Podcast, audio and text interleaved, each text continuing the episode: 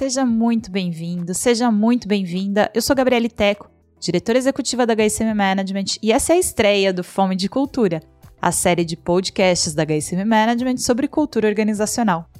Nessa podsérie, vamos explorar os modelos culturais adotados por empresas brasileiras, entendendo suas fortalezas, seus desafios e necessidades de mudança, e também observando os papéis da liderança nisso tudo. A cultura organizacional tem sido considerado um importante diferencial competitivo das organizações. Isso porque cada vez mais as pessoas estão buscando realização em seus trabalhos e a maneira de ser de cada empresa tem muita influência sobre isso. As principais universidades de gestão do mundo já reconhecem a cultura organizacional como um pilar essencial para o sucesso dos negócios. Conhecer como ela se dá e como trabalhá-la em prol dos resultados é, portanto, fundamental para os executivos. Nós teremos três episódios por temporada e muitas lições em cada um deles. Na trilogia de estreia, vamos investigar a cultura do cuidado, baseada em relacionamentos e na confiança mútua. Como esse tipo de cultura acontece no dia a dia, nos seus rituais, processos, estratégias de negócios e resultados? É o que vamos te contar a partir de agora. Nessa jornada, estou muito bem acompanhada da minha colega de trabalho e amiga, Ângela Miguel. Seja muito bem-vinda, Ângela. Obrigada, Gabi. É um prazer estar aqui para falarmos de cultura organizacional. E eu quero dividir com a nossa audiência que nessa trilogia de estreia, a gente vai investigar uma cultura organizacional que carrega muitos atributos bem característicos da cultura brasileira.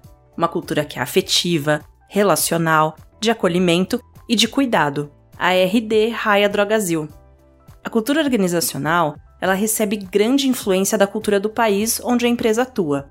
Então, também vamos conversar sobre cultura brasileira e a importância de as organizações se preocuparem em contribuir para que os aspectos positivos prevaleçam.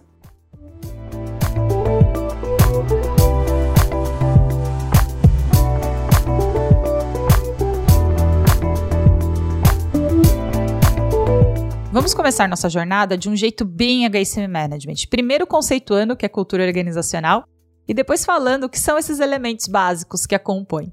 E misturando, obviamente, teoria com a prática, mergulhando na cultura da RD da Raia Drogazil para aprofundarmos esse olhar. No primeiro episódio, vamos compartilhar também a história da RD, que é a fusão dessas duas marcas, né, Raia e Drogazil, e como essa cultura foi se moldando. Estamos combinados?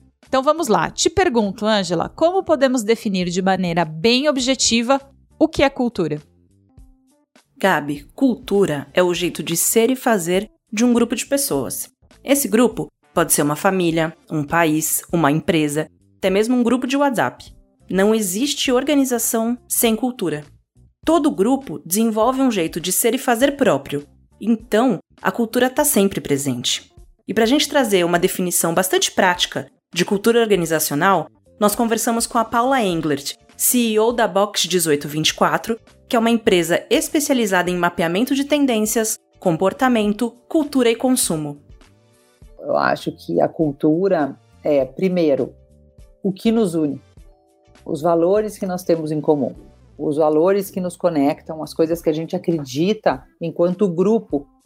Então, a cultura é o que caracteriza e o que define o nosso dia a dia. São as ações que a gente tem, é a forma que a gente fala, são as palavras que a gente escolhe para falar, são as coisas que a gente celebra, são as coisas que a gente não celebra.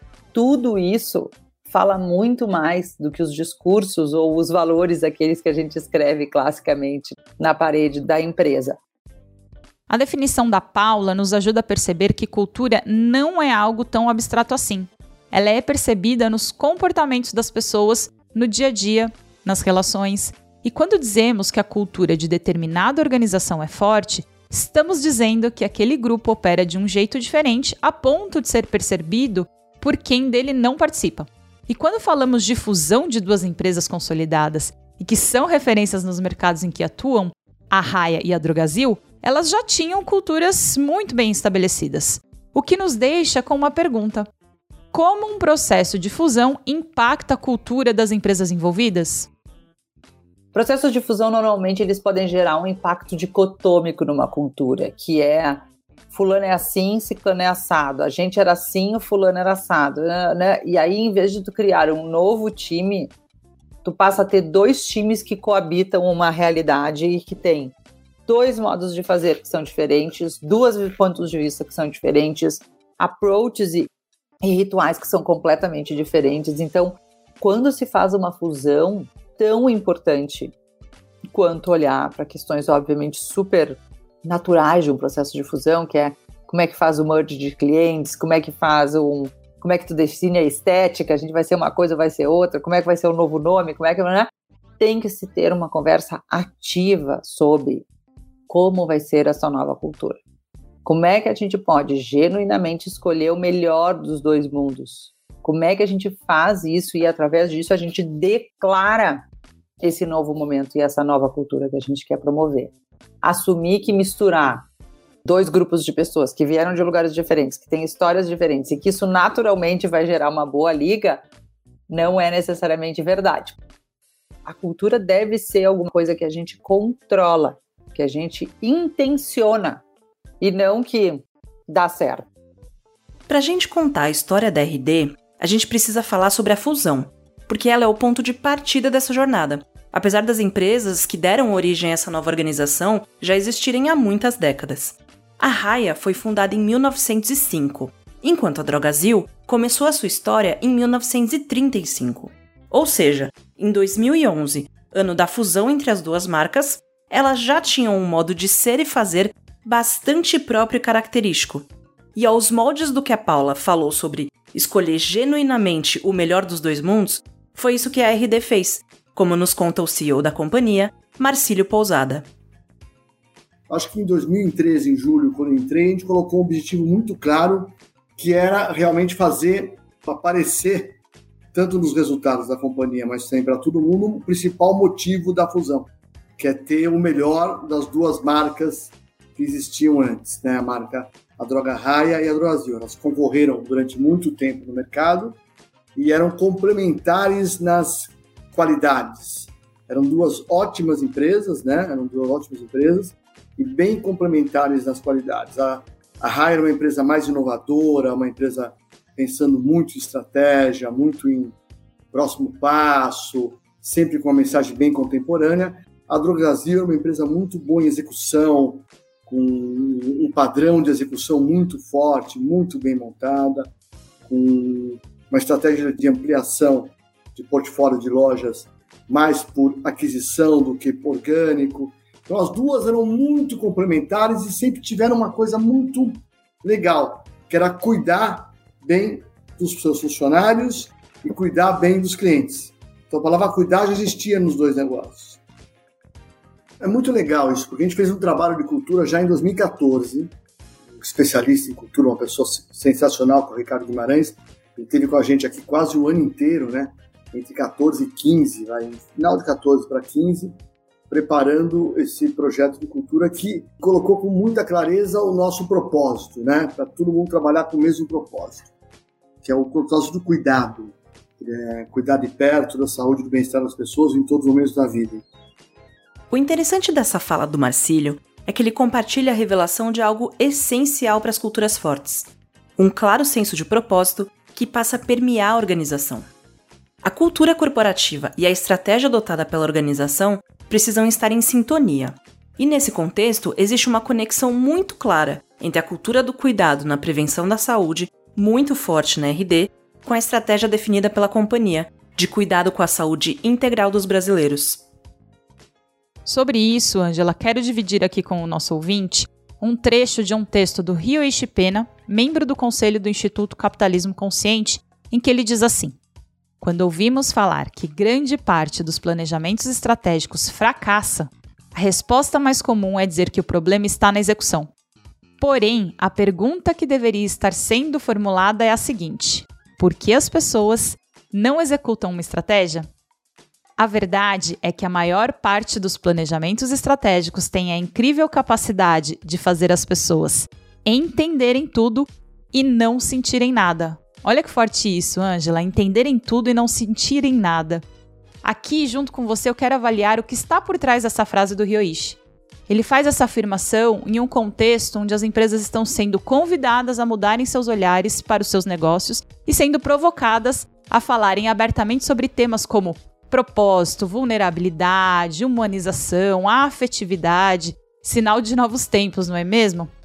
E aí o que me ocorre aqui é, há algumas décadas, um tipo de discussão como essa seria simplesmente impensável, não é mesmo?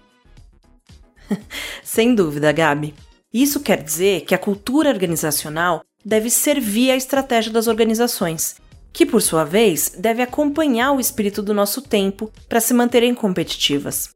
A cultura do cuidado traz esse olhar mais humanizado às empresas, promovendo ambientes de trabalho realmente colaborativos e acolhedores, onde as pessoas se ajudam, apoiam umas às outras e as lideranças estimulam a sinceridade, o trabalho em equipe e os relacionamentos positivos. Um exemplo de empresa bastante conhecida com esse tipo de cultura é a Disney. E quando falamos de cuidado com a saúde das pessoas, isso está sem dúvida muito conectado com uma necessidade dos tempos atuais. A RD conseguiu traduzir a força da cultura para suas estratégias de negócios. Então, acho que a cultura é o que nos deu a força para poder embasar bem o plano estratégico. Porque a gente sabia onde se apoiar, né? A cultura é. Onde você tem que ir? Qual é o teu propósito? Por que, que eu estou aqui todo dia? Você vai na loja, né? A gente tem um painel grande na loja que a gente pede para os funcionários para eles trazerem o motivo que eles estão lá. É muito legal, eles colocam foto da família, do filho, do namorado, do marido, da esposa, tudo. É o motivo que, que faz ele estar tá lá. Qual que é o motivo coletivo dessa empresa? É o nosso propósito, que ela é resumido na nossa cultura, no nosso jeito de ser, no jeito de fazer negócio, no jeito de cuidar, de atender as pessoas. Eu acho que isso nos fez mais forte. E isso ajudou muito na competitividade da empresa. A gente ainda vai explorar um pouco mais sobre o plano estratégico que o Marcílio comenta, mas eu gostaria de chamar a atenção para algo que pode parecer um detalhe, mas é essencial para a construção de uma cultura, que é a criação de símbolos e rituais. Minha dica para não errar é: primeiro pense no que você deseja comunicar e fortalecer e só depois encontre um símbolo e ajude as pessoas a enxergarem o significado dele dentro do contexto da cultura organizacional. Nunca faça o contrário, nunca importe um símbolo de uma outra empresa só porque achou legal, sem pensar exatamente no efeito que isso terá. E nesse exemplo da RD, o painel que existe nas lojas permite que os colaboradores estejam em contato constante com o propósito e os valores da organização. Painéis são um tipo de símbolo presente em muitas empresas. E quando seu uso é pensado e estruturado em linha com a cultura, ele se torna um atributo super valioso de reforço cultural. E segundo a Paula Engler, da Box 1824, são símbolos e rituais como esse que comunicam a individualidade de cada cultura. Então, esses ritos, eles são muito importantes para caracterizar. E a cultura acaba sendo o que de fato permite é a forma que a gente faz, é a forma que a gente resolve as coisas. São os processos que a gente cria, é a natureza do processo que a gente cria. Então, vou dar exemplos super simples, assim, tipo, a gente demora ou não demora para pagar fornecedor? A gente atende prioritariamente as pessoas que chegam ou a gente deixa elas esperando? Então, a gente manda um e-mail sempre perguntando como é que a pessoa está e mandando um abraço, alguma coisa, ou a gente simplesmente pede o que a gente precisa? Todas essas coisas vão sendo expressões da cultura de uma empresa. E também, uma coisa muito importante, talvez a maior expressão disso, é que a cultura também precisa estar traduzida nas metas e nas formas que a gente bonifica os funcionários. Porque isso significa que o que a gente, o que importa está colocado ali. Então a cultura é um grande 360, quer dizer que é a costura, é o bordado de uma empresa, né? É o que está por trás de tudo. Bom, e eu vou pegar aqui a deixa da fala da Paula e fazer uma conexão com um outro exemplo. Escuta só como se dá a formação dos times de farmácia da RD. A gente tomou uma decisão, não agora, há muito tempo atrás, de todos os nossos gerentes das farmácias serem pessoas formadas na empresa. Não só os gerentes, os regionais e os diretores. Né? Então, eles começam na carreira realmente, é, na carreira básica na farmácia. O nosso negócio é um negócio de varejo, né? De mão de obra intensiva e que naturalmente traz o primeiro emprego de muita gente. Então, muita gente que vai procurar um emprego, alguma coisa, começa varejo em todos os lugares, né? Sendo aqui nos, nos bairros mais é, de classe mais alta ou nas periferias, são as pessoas que procuram esse lugar como o primeiro emprego. E lá você treina as pessoas, prepara as pessoas para atender, para cuidar dos clientes, para cuidar da, dos processos, para cuidar da loja. E a gente começou a criar uma trilha, uma carreira, que a gente chama de trilhar. Trilhar é que acompanha esse funcionário em todo momento dele para ele virar um gerente. Então, todo mundo que entra na empresa recebe um convite. Se você quiser crescer, nossa empresa, você vai crescer. Nós vamos te dar todas as ferramentas possíveis para você crescer. E eu acho que isso é que faz a empresa muito forte. Acho que vou pegar qual um aspecto competitivo nosso importante. É lógico, são as duas marcas centenárias, né? Uma marca de mais de 110 anos, a outra com 80 anos. Marcas muito fortes, realmente, não tenha dúvida, sempre bem, bem, bem construídas, tudo. Mas o que nos faz mais fortes são as nossas pessoas. É o fato da gente treinar. Então ele entra, ele já sabe qual a trilha que ele tem que fazer de carreira para poder chegar no gerente. Então ele começa no, no, salário mais baixo, salário inicial de varejo, realmente vai, vai, vai, e vira no gerente. Isso que ele faz lá, na verdade, não é só porque ele conhece os nossos processos, não é porque ele conhece o mercado farmacêutico, mas é porque ele é o nosso grande embaixador de cultura. Esse processo acontece em todas as inaugurações de mercados novos, né? Então isso é uma propagação de cultura. Esse processo de capacitação do time e abertura das lojas da RD nos abre espaço para falarmos sobre como as lideranças são importantes símbolos de uma cultura e possuem um papel super relevante na dinâmica dos rituais empresariais. Ao promover alguém a líder, a empresa reconhece que aquela pessoa simboliza o jeito de ser e fazer da organização. A Paula divide com a gente que é fundamental que esse processo seja, portanto, feito com muita consciência. A cultura pode ser feita da liderança para o time, e ela pode ser nutrida por essa liderança e a gente pode ter muita consciência de que cada vez que a gente tem uma fala, a gente está determinando uma cultura, cada vez que a gente decide um processo novo, a gente está determinando uma cultura, a forma com que a gente conta alguma novidade é uma expressão da nossa cultura, os rituais são expressões da nossa cultura, mas ao mesmo tempo, se a liderança não faz isso de uma forma ativa, a cultura se forma nas pessoas. As pessoas vão fazendo do jeito que elas acreditam que deve ser feito. E aí tu tem um líder X, que é o gerente de loja lá de não sei o que, que faz daquele jeito. Tá bom? Aí quando tu vê, aquele microambiente tem uma cultura que é diferente da cultura da organização. Então, olhar para isso e cuidar disso é muito importante. Isso determina muitas vezes a eficiência de uma empresa, a qualidade do relacionamento que as pessoas têm e a força daquele time.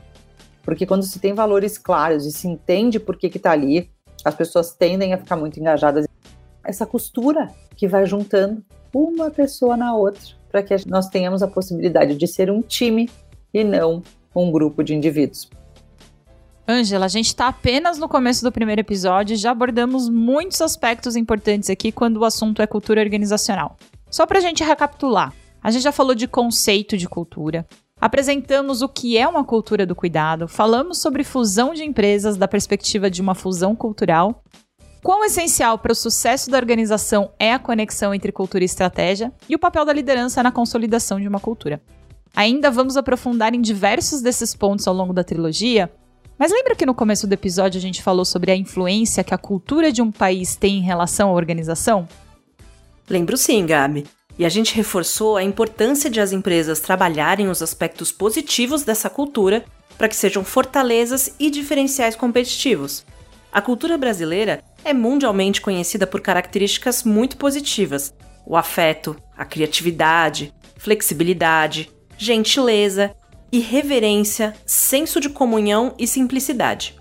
O lado potencialmente sombra da nossa cultura está na dificuldade de dar feedback, de ter conversas difíceis e de lidar com conflitos. Na cultura da RD, essa brasilidade se traduz na questão do cuidado, do relacionamento, do olhar para o outro, para a saúde do outro e das relações, como bem analisa Paula.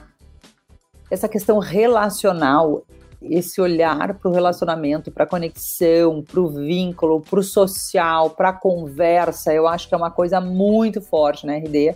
E isso é o que faz, é o melhor do Brasil, né? A nossa capacidade realmente de se conectar, de gostar genuinamente do outro, de querer uma boa conversa. Então, quando a gente encontra esse calor, acho que a RD é uma empresa que tem um calor, assim, uma humanidade, um, uma forma de gerar vínculo que eu acho muito especial e eu acho uma grande representação do Brasil é, como um todo. E claro, uma rede que está no Brasil inteiro, né? Então, essa multiplicidade de, de, de, regiões, de sotaques, essa mistura que também faz do Brasil ser um lugar tão plural, tão diverso e tão criativo. Então, acho que a RD tem um grande diferencial aqui pela sua capilaridade. Não é comum, as redes de farmácia são muito fortes, mas elas são fortes regionalmente. Acho que a RD é uma rede que ela é forte nacionalmente, isso é diferente. E eu acho que a força dela se constrói pela, na minha visão, pela maior representação do Brasil, que é o calor humano, o gosto pelo relacionamento, o gosto pela conversa, o gosto pela troca, o olhar genuíno para o outro e essa mobilização de como é que a gente constrói as coisas a partir da necessidade do outro, como é que a gente vai se adaptando a partir daí. Quando o assunto é cultura organizacional, sempre dizemos que a coerência entre discurso e prática são fundamentais para consolidar a cultura. Isso é o que a Carolyn Taylor chama de walking the talk. Em uma tradução livre, podemos dizer que é o andar conforme o discurso, ou seja, falar e praticar, falar e fazer com consistência. Essa é uma busca constante das empresas e um dos grandes desafios é garantir esse alinhamento em situações difíceis. Os momentos de crise, por exemplo, são verdadeiros testes para a cultura organizacional. Tomar decisões difíceis expõe as lideranças e, a depender do caminho escolhido, ou a cultura se fortalece ou há quebras de expectativas. Quer ver um exemplo super atual? No início da pandemia de Covid-19 aqui no Brasil, muitas empresas que comunicavam frases como aqui nós colocamos os colaboradores em primeiro lugar foram duramente criticadas porque, no primeiro sinal que as coisas poderiam se complicar financeiramente, algumas já saíram demitindo funcionários e outras obrigando colaboradores do grupo de risco a trabalharem presencialmente como se não houvesse pandemia. Tenho certeza que você ouviu relatos estranhos de decisões e comportamentos de lideranças que, até outro dia, pareciam, pelo menos da porta para fora, respeitosas e cuidadosas com seus colaboradores, certo, Ângela? É, infelizmente sim, né, Gabi? E o que, que isso nos indica? Que essas organizações falharam no walk the talk, que elas não cumpriram com o combinado de colocar os colaboradores de fato em primeiro lugar. E aí, ao menor sinal de falta de coerência, a cultura organizacional se enfraquece. Então eu vou dar uma dica de ouro para os momentos de crise. Ao ter que tomar uma decisão difícil, volte-se para o propósito, volte-se para os valores da organização e você vai saber o que fazer. Foi exatamente o que a RD fez para enfrentar a pandemia de Covid-19. A partir do propósito de cuidar de perto da saúde e bem-estar das pessoas em todos os momentos da vida, a companhia colocou de pé um plano de ação, como nos conta o Marcílio. Então, a gente dividiu o nosso cuidado em três grandes pilares diferentes. Primeiro é cuidar da nossa gente, né? Dos nossos funcionários. Fazer com que os nossos funcionários passassem por isso da melhor maneira possível. Não é tão fácil, porque não tem nada, não tem nenhuma notícia boa da pandemia. Mas a gente se preparou, então, colocamos todos os processos, os, os protocolos de segurança, né? Criamos rápido, de máscara, álcool gel, como nas primeiras empresas, uma loja ia ficar aberta em qualquer momento, né? já criamos todos os protocolos para cuidar de todo mundo. O segundo foco é cuidar dos nossos clientes. Veio junto já. Como nós vamos atender os clientes? A farmácia é um serviço essencial, não pode fechar, não pode. Um, nós temos que continuar pulsando com muita força. Então, fizemos um monte de coisa, melhoramos muito a nossa experiência digital, né, para o cliente poder comprar da gente, usando tanto nossas plataformas, site, mobile, mas também nosso aplicativo criamos uma coisa super legal, que é a entrega de vizinhança. Colocamos 2 mil WhatsApps no, na mão dos gerentes. O cliente pedia via WhatsApp e o nosso colega da loja ia entregar na casa dele com máscara, todo o protocolo, todo direitinho. Entramos rápido, começou um processo novo de um processo de prescrição eletrônica. Os clientes não conseguiram ir para o médico, então eles fizeram telemedicina. Com a telemedicina veio a prescrição eletrônica. Então, se preparamos para receber a prescrição eletrônica na loja. A forma como a RD tem lidado com a pandemia demonstra que, se há clareza sobre o propósito e se os valores forem fortes e percebidos pela organização, qualquer decisão difícil pode ficar um pouco menos difícil. Isso porque, quando há sintonia entre discurso e prática, as pessoas compreendem e se engajam naquela decisão. Sem dúvida. Eu aproveito a sua deixa sobre engajamento para chamar atenção para o terceiro pilar de cuidado com as pessoas por conta da pandemia, que foi a criação do fundo Todo Cuidado Conta, voltado para a sociedade como um todo. Esse fundo teve um investimento da empresa de 25 milhões de reais e a gente fez como a gente faz quase tudo na empresa, o mais espalhado possível. Colocamos isso em 50 municípios do Brasil inteiro. Fizemos questão de pegar em todos os estados. E quem fez a doação para hospitais beneficentes foram nossos colegas da loja. Eles que foram lá entregar o cheque e tudo. Então, entregamos para 51 hospitais beneficentes em 25 estados diferentes. Tá? Foi muito legal, foi 25 milhões de reais que a gente doou no Fundo do Cuidado Conta. Depois o fundo teve mais doações depois. A gente, fez, a gente doou aqui para a fábrica de vacina do Instituto Butantan. Estamos fazendo uma doação de 5 milhões de reais para o Unidos pela Vacina. É tudo no mesmo guarda-chuva, tá? Nós estamos adotando 100 municípios do Brasil inteiro. E para 100 municípios nós vamos dar uma doação que parece pequena em valor, mas ela vai ajudar os municípios nessa na vacina. Já conseguimos doar para 64 municípios, tá? E aí quem doa não é a gente, é nosso colega na loja. Então esse é o fundo todo Cuidado Conta que veio ajudar nesse cuidado da sociedade. Olha, se a colaboração e o relacionamento são pilares importantes para a cultura do cuidado, envolver as pessoas do time nessa ação, que estão espalhadas pelo país inteiro, definitivamente me parece uma forma de reforçar aspectos culturais bem importantes para a organização. Isso reforça um ponto super importante, Angela.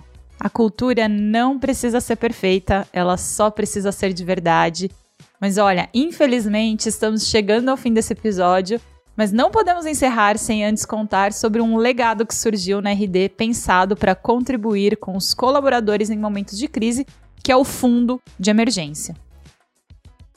O que é o fundo de emergência? É um fundo que é gerido pela empresa, pelos funcionários da empresa, e para cada um real que um funcionário doa, a empresa também doa um real.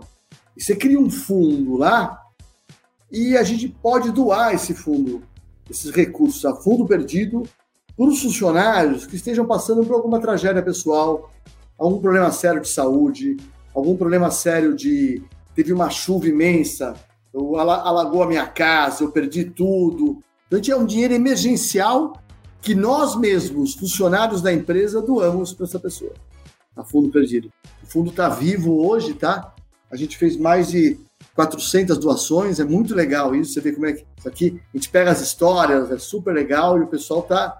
E o fundo continua, não é por causa do Covid, não. O fundo vai continuar, porque infelizmente no país do tamanho nosso, sempre alguma intempérie vai acontecer, né? vão ter algum, algum, alguém precisando de alguma coisa. O fundo vai estar pronto para poder assistir esse funcionário.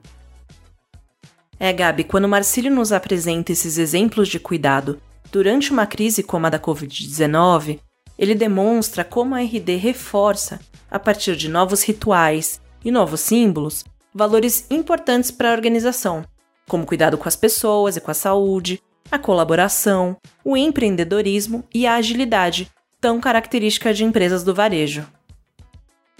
Exatamente, Angela. E com isso, vamos encerrando o nosso primeiro episódio. Começamos muito bem, não só apresentando um pouco da história da RD por uma perspectiva de formação de cultura, mas pudemos também, a partir de exemplos reais da empresa, traduzir uma série de conceitos relacionados à cultura organizacional na prática.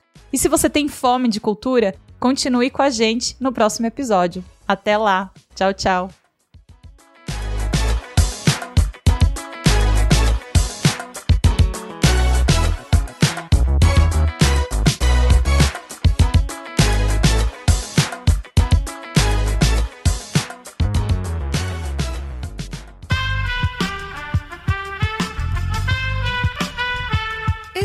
Podcast foi editado por Aerolitos Edição Inteligente.